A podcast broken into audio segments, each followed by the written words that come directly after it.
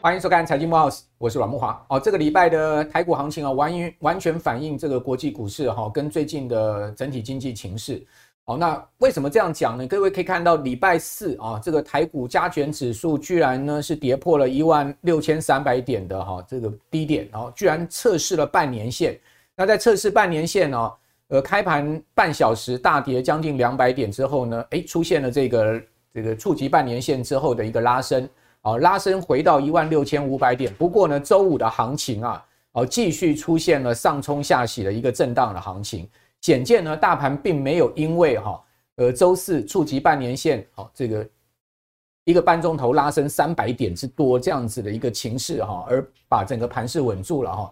主要原因呢，就是因为国际股市还是基于疲弱。各位可以看到，美股已经出现了连续三周的下跌，费半指哈。那这一波的跌势也非常的重哈，从高点到这个礼拜的低点，费半指跌幅也超过十趴了哦，包括苹果、包括微软哈，这两档重量级股票跌幅都超过十趴。那更不要讲哈，呃，这个辉达的股价居然这一个波段可以从最高点的四百八十块钱美金一路呢往这个四百块钱啊整数关卡下探。好，特斯拉的股价从三百块美金也一路的往下下探哦，都跌幅超过十趴，甚至逼近两成这样子一个。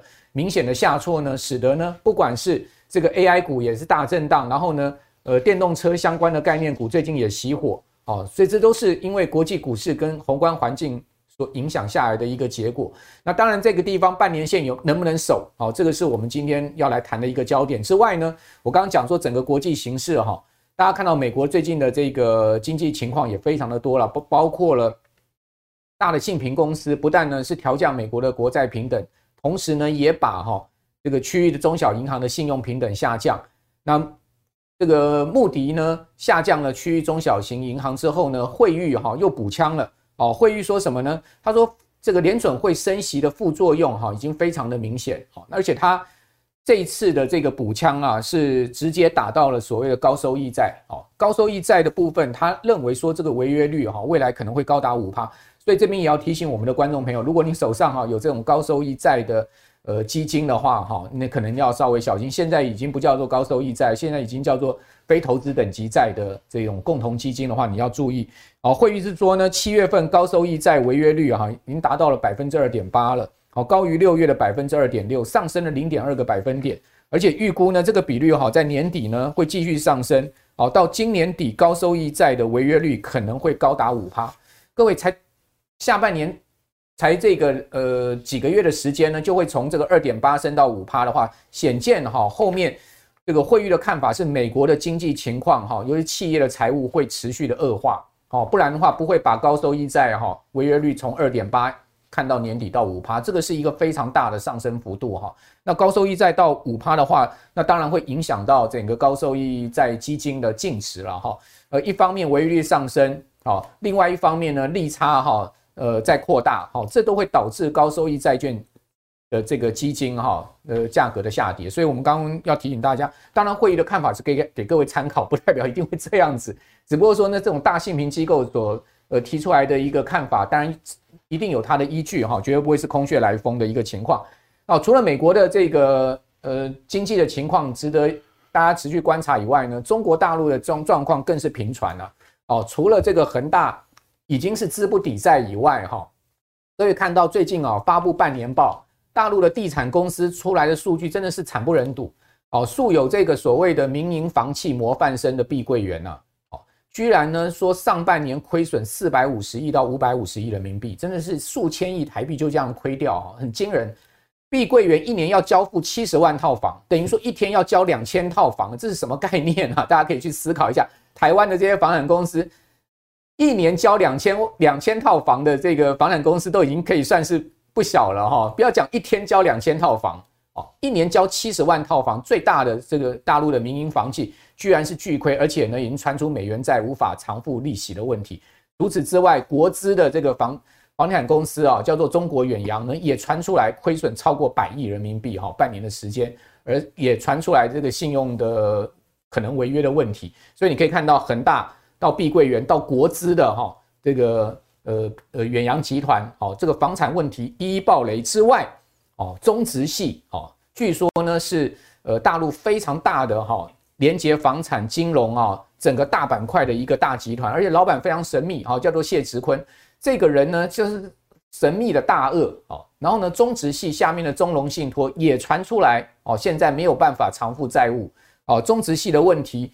一旦暴雷出来的时候，牵扯到了又是房产又是整个金融体系，所以在此情况之下，中国人民银行没办法了，紧急又降息，而且这次降的是麻辣粉哦，MLF 哦，中期借贷便利，中期借贷便利啊是什么意思？大陆的银行拿这个呃央行核可的这个证券哈，去跟他借钱的一种利率，所以说等于说央妈直接把中期放款的利率呢往下调降。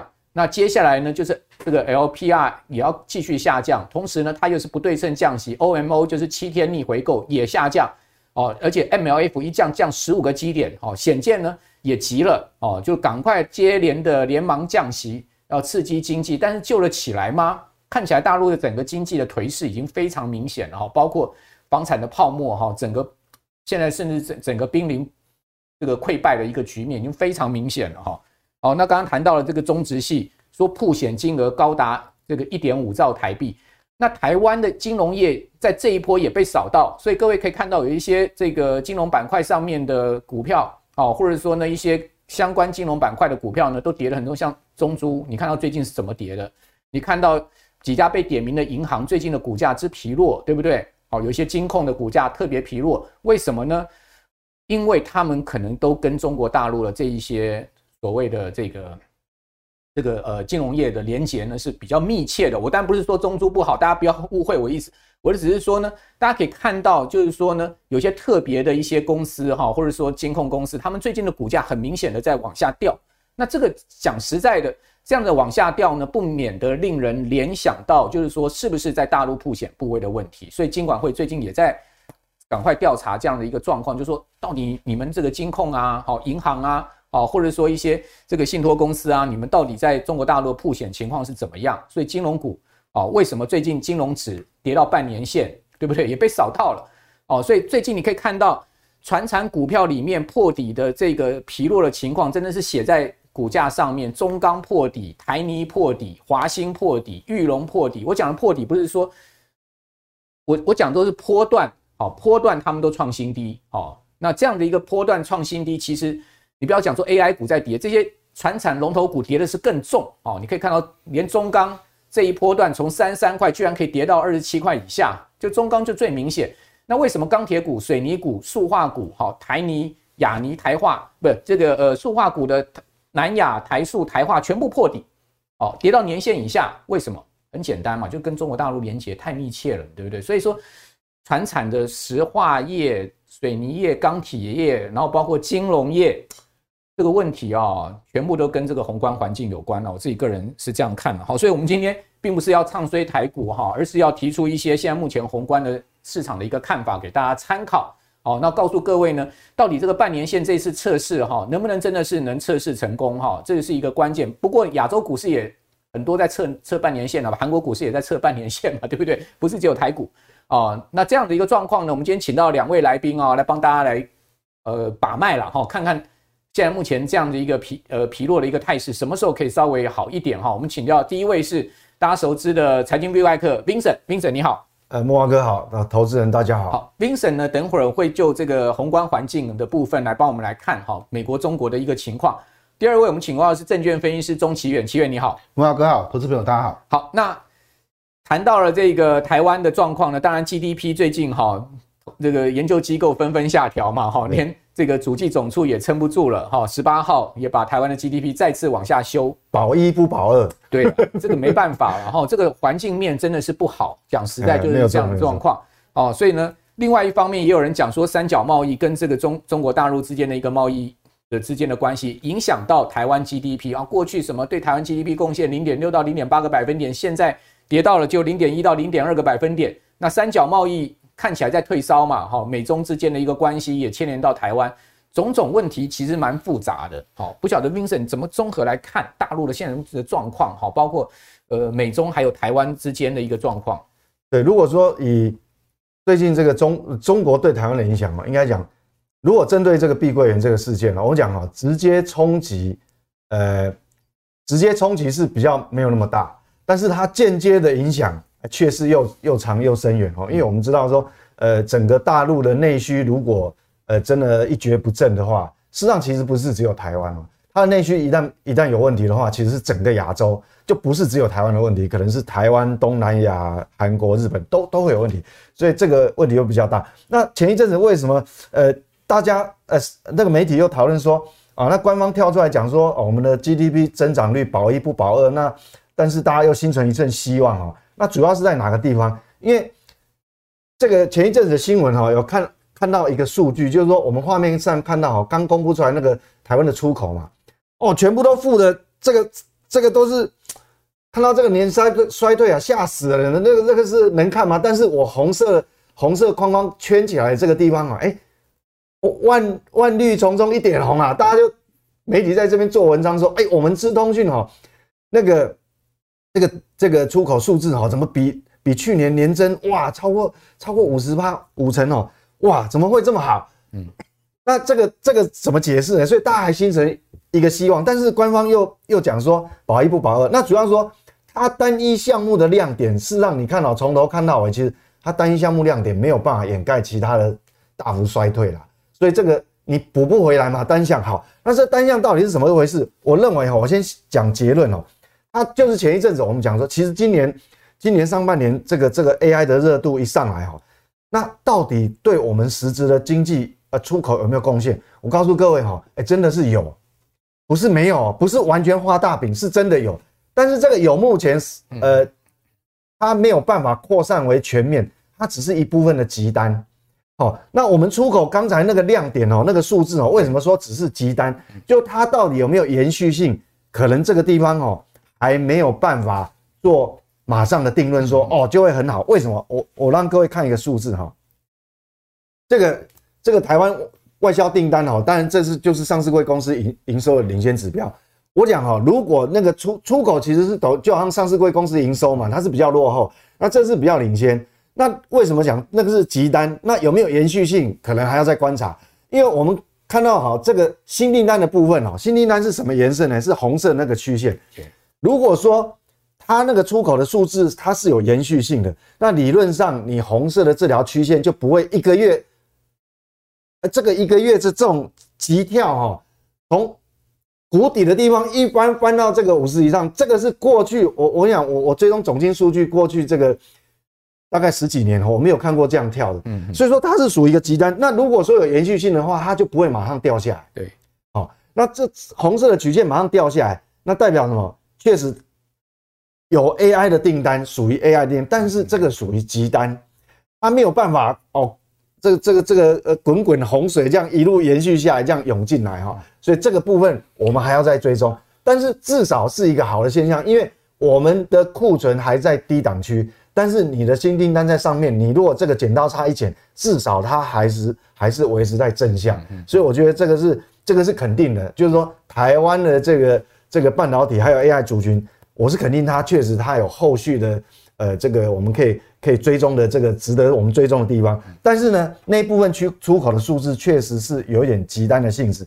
那如果说我们接下来看其他的部分哦，那个是出口就好像营收它是落后，但是我们看比较领先哈，这个项目来讲，其实外销订单其实它还是等于说比月增率它还是还是还是比较没有那么好哦。是负的，好负的。那年增率就不用讲，它都衰退二十几趴。对，所以这边哈要要让各位呃，就是要冷静一下，冷静一下。那至于我们看外部环境，我们先来看外部环境，再来讲中国。呃，先讲美国，再来讲中国。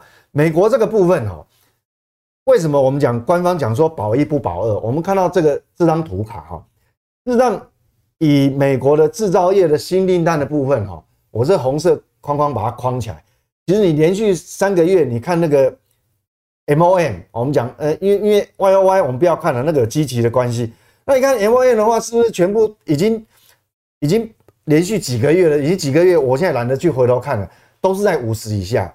哦，那既然都是在五十以下的话，你看，呃，最新的一个月是还还在四十六点四，这距离五十还远，所以代表其实，呃，其实不会是只有台湾不好，这个应当应应当来讲，美国是是这个全球最大的内需市场，这样影响的话，其实全世界包主要是在亚洲的制造业，其实整体都不好。美国的制造业其实也是疲弱了，除了都不好，除了这个 AI 的部分，所以不会是只有台湾不好。我相信连其实日本公布出来出口就知道嘛，日本、韩国这个这个制造业的部分还是不好。那东协的部分呢，其实它也没有好到哪里去。那当然台湾你说要很好，确实。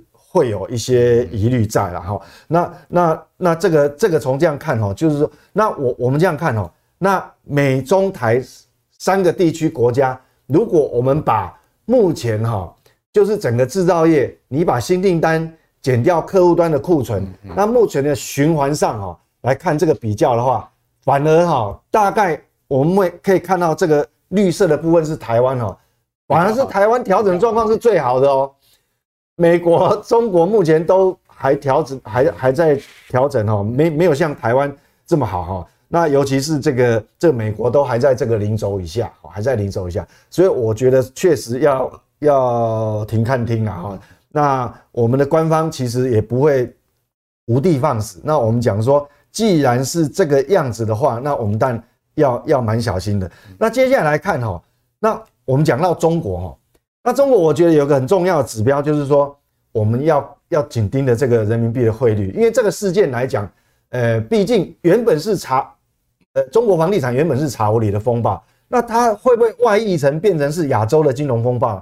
那我觉得有一个很重要指标，就是你去看人民币，好，那人民币，当然我我记得昨昨天哦，在重要关头的话，感觉有点官方的护盘啊，它它还有反弹，但是我我不知道今天最后的状况是怎样。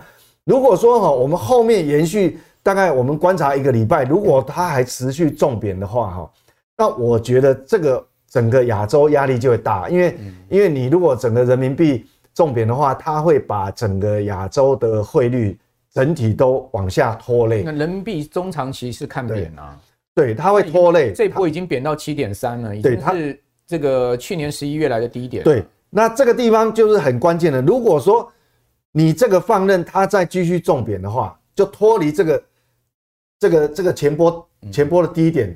好，你你让它脱离太远的话，那全亚洲的汇率真的会被拖下来。那拖下来这个有一点就好像当初一九九七年的那一九九七年那种环境啊，那有可能就外溢变成是是亚洲的金融风暴，那这个是比较不好。所以这个是未来我们大概大概蛮关键。就其实未来一周哈，我想未来一周应该大概就。就能不能挺得住？未来一周，下个礼拜最重要就是观察人民币汇价，对不对？中国的指标就是人民币汇价。那那短线如果它挺住了，也不见得代表说就解除危机哦。为什么？各位看一下啊，其实真正刚刚慕驊哥讲的没有错，就是说中长线来讲啊，它之所以贬，其实不是因为碧桂园的原因，它这个只是刚好哈，它。大家把责任推给他，就这，反正都在 临门一脚，迟早要出事的。对，是让各位看到这个蓝色的曲线啊，画面上是蓝色曲线，这是中美十年期公债的利差。那你利差已经拉到这么大，你看它它一直往往下掉，那很显然，你即便没有碧桂园的事件，其实其实你的人民币它本身贬值，就是说资金外流的压力就是就是那么大嘛。那我们先不管说美国到底有没有阴谋论。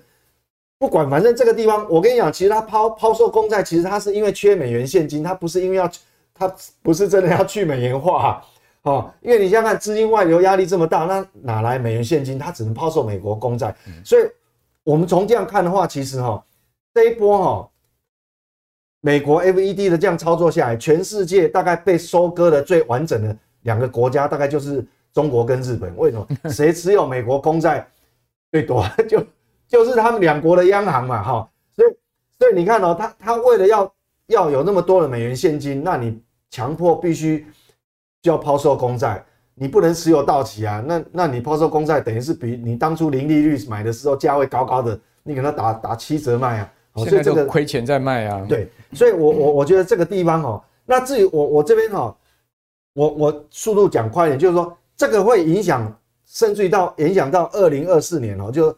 美国的市场会不会进入空头市场？我我跟你讲，你要紧紧盯着这个呃十年期公债殖利率了哈，因为我们讲说哈，你现在十年期公债殖利率如果已经来到四点三的话，对美国这个根本的外部的这这这美股美股的压力就是很大。你去看 Apple 现在的殖利率才多少啊？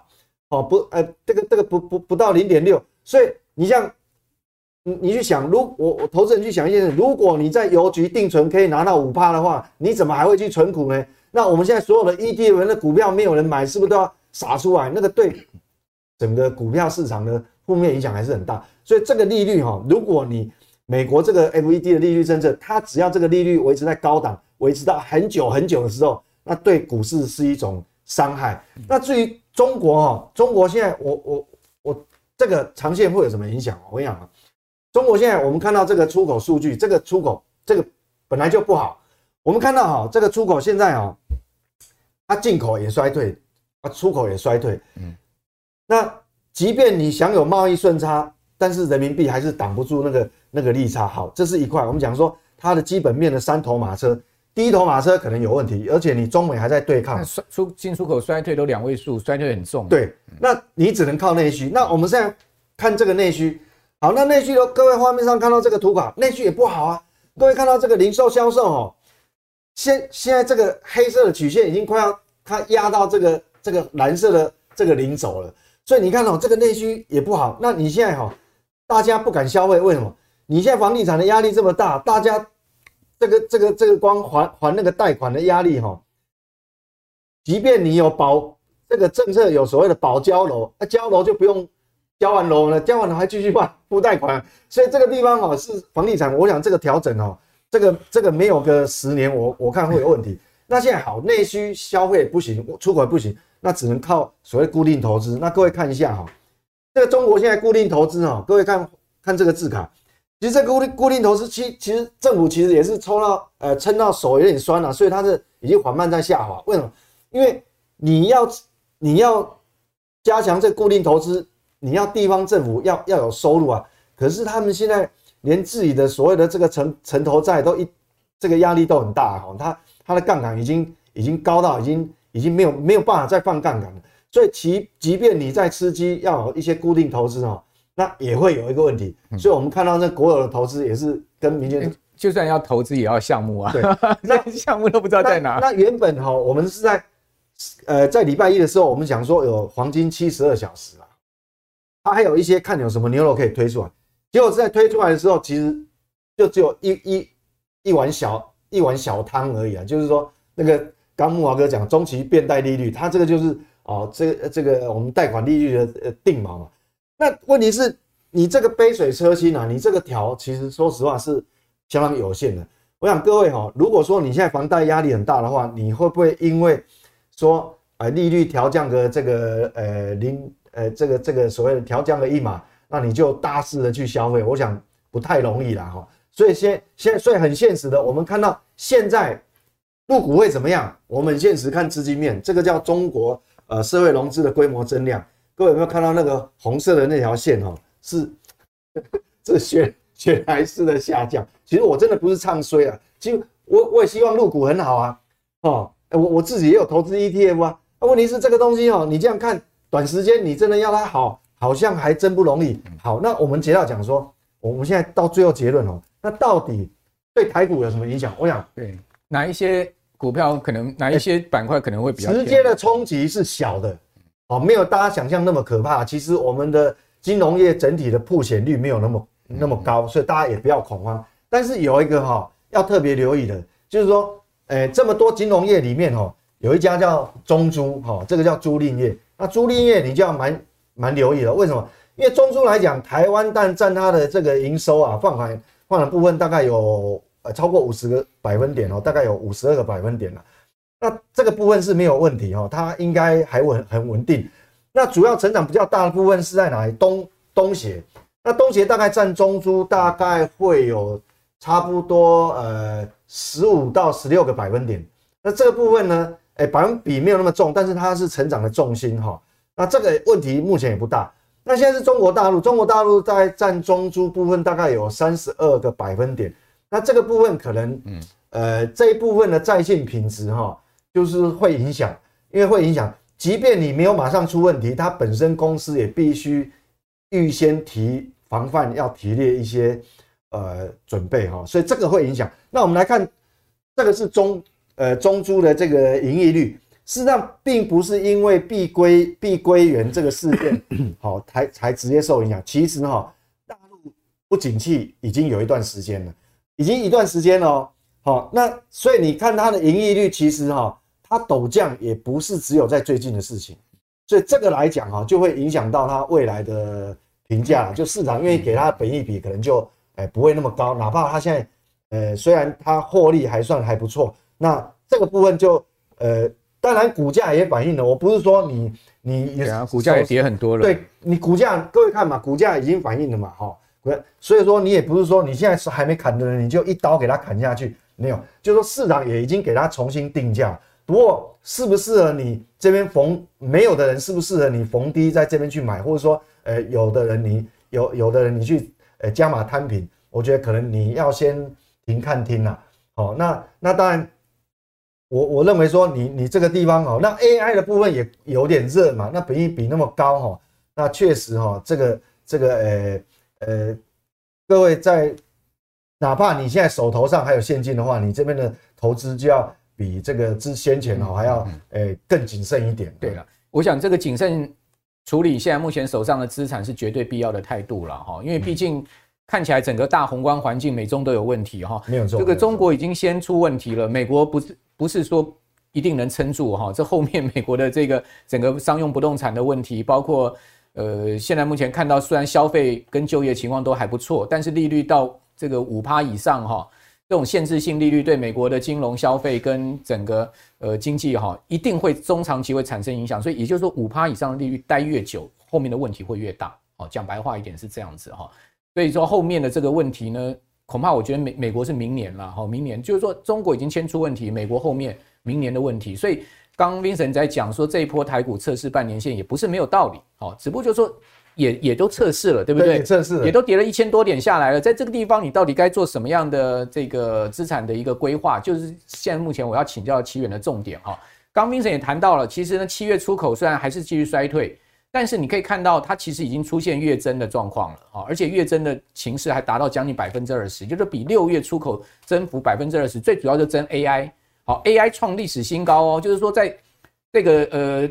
这个资通产品这一个区块的出接出口金额是创历史新高，九十亿美金哦，一个月哦，这个增幅是五十趴，年比增幅五成啊，这是很少看到有这么大的一个出口增长，就代表说最近 AI 股涨也不是涨假的啦，哦，AI 股也是有基本面的啦，哈，只是说呢，股价是不是也涨多了？大家看到这个地方就要请教奇远了，就是说，呃，你觉得这个半年线哈，这这个礼拜在测试，到底测试是有道理还是没有道理？以及呢？测试在这个地方，投资人应该用什么态度去面对？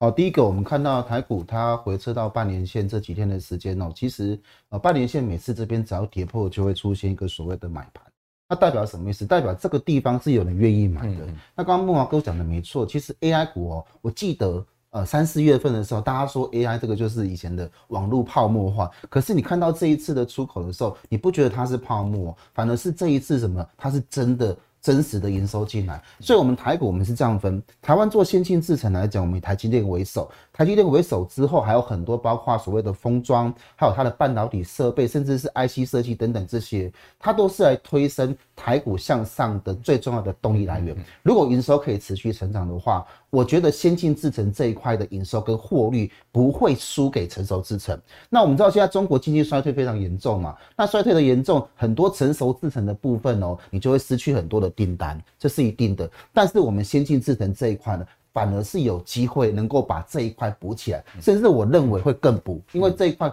好像就只有我们台湾吃的比较多，吃的比较好，因为台积电的这个良率啊，比韩国好太多了，所以我觉得台湾半导体整个产业聚聚落这么的集中哦，反而是这一次在美洲这个所谓科技大战当中，我们唯一受惠的国家。那为什么这一次台股会跌这么多？其实有时候。某种程度来讲，跟所谓的汇率有是有很大的影响哦，因为我们知道，其实台币最近是贬值嘛，美元这个升值的速度很快，所以汇率这个部分来讲，我觉得反而是提供台股哦长期布局的时间。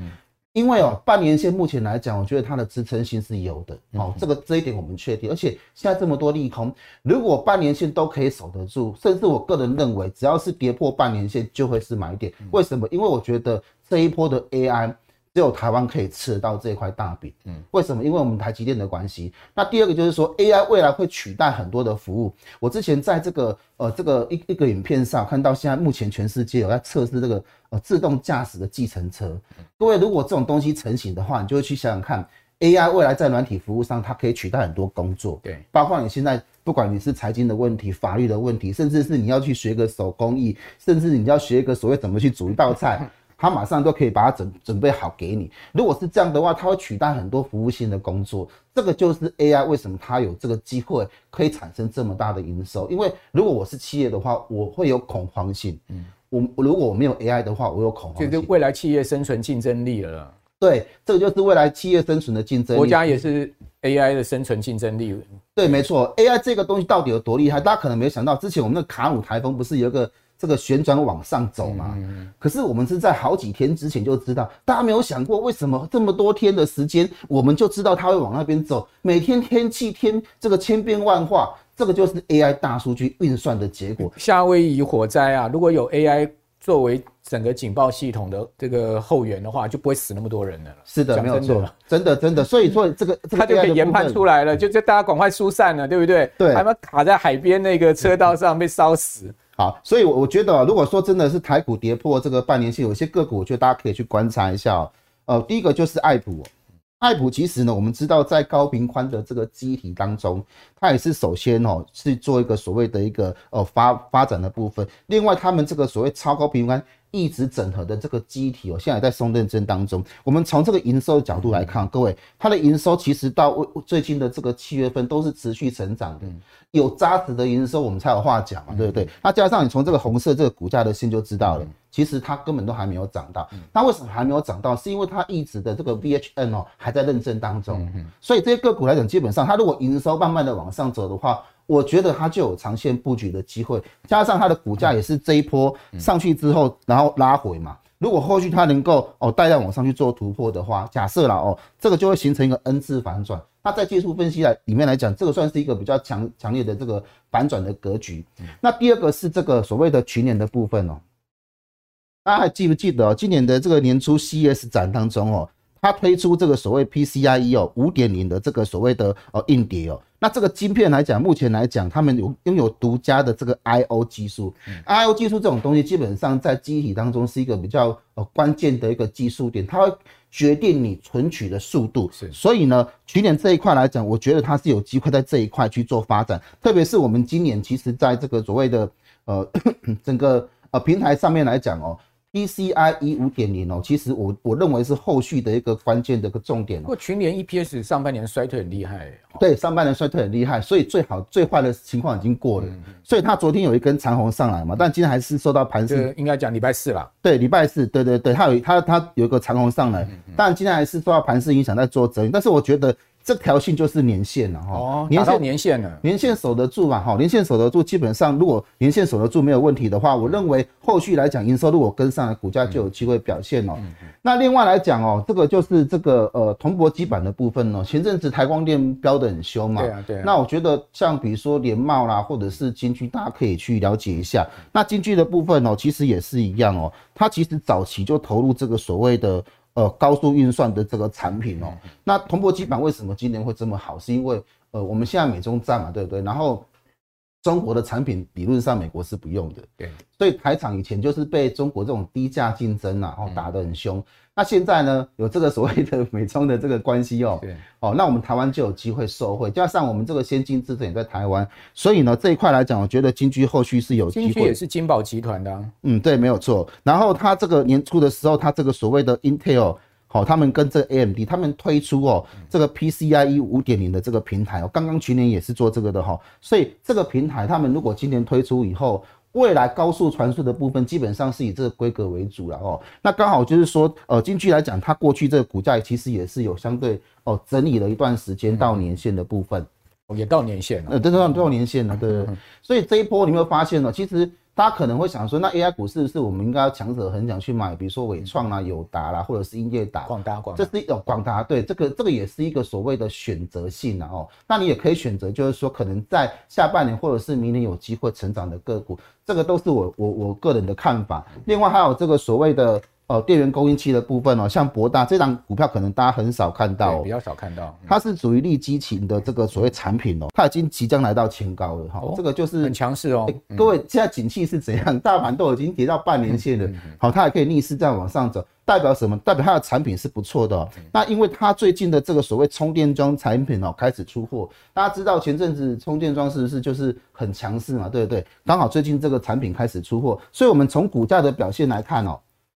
整个年线是上扬的，哈，然后整个均线多多方排列，它这边横向震荡整理，所以这种个股基本上它是比大盘强非常多的，也就是说它是有它的利基的题材带动它的整个营收跟获利往上走，加上它最近这半年来的营收是成长的。对。我觉得它的股价相对都是比较强势，后续也比较值得期待了。嗯，那刚刚奇远跟大家讲说，跌到半年线，确实我们也可以看到周四好测试半年线，确实有这个很明显的买盘进去。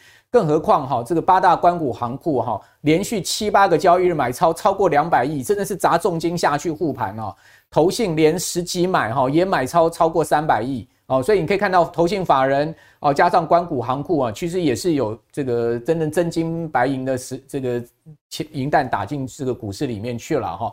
所以在这样的状况之下，其实多空还是有一个角力的空间。好，那奇远奇远的看法呢，当然也是点名 AI。好，Vincent 的看法也是点名 AI。那 Vincent 认为说 AI 虽然好，但是感觉起来短线有一些过热。好，这也是呃 Vincent 提供大家参考的方向了。我想。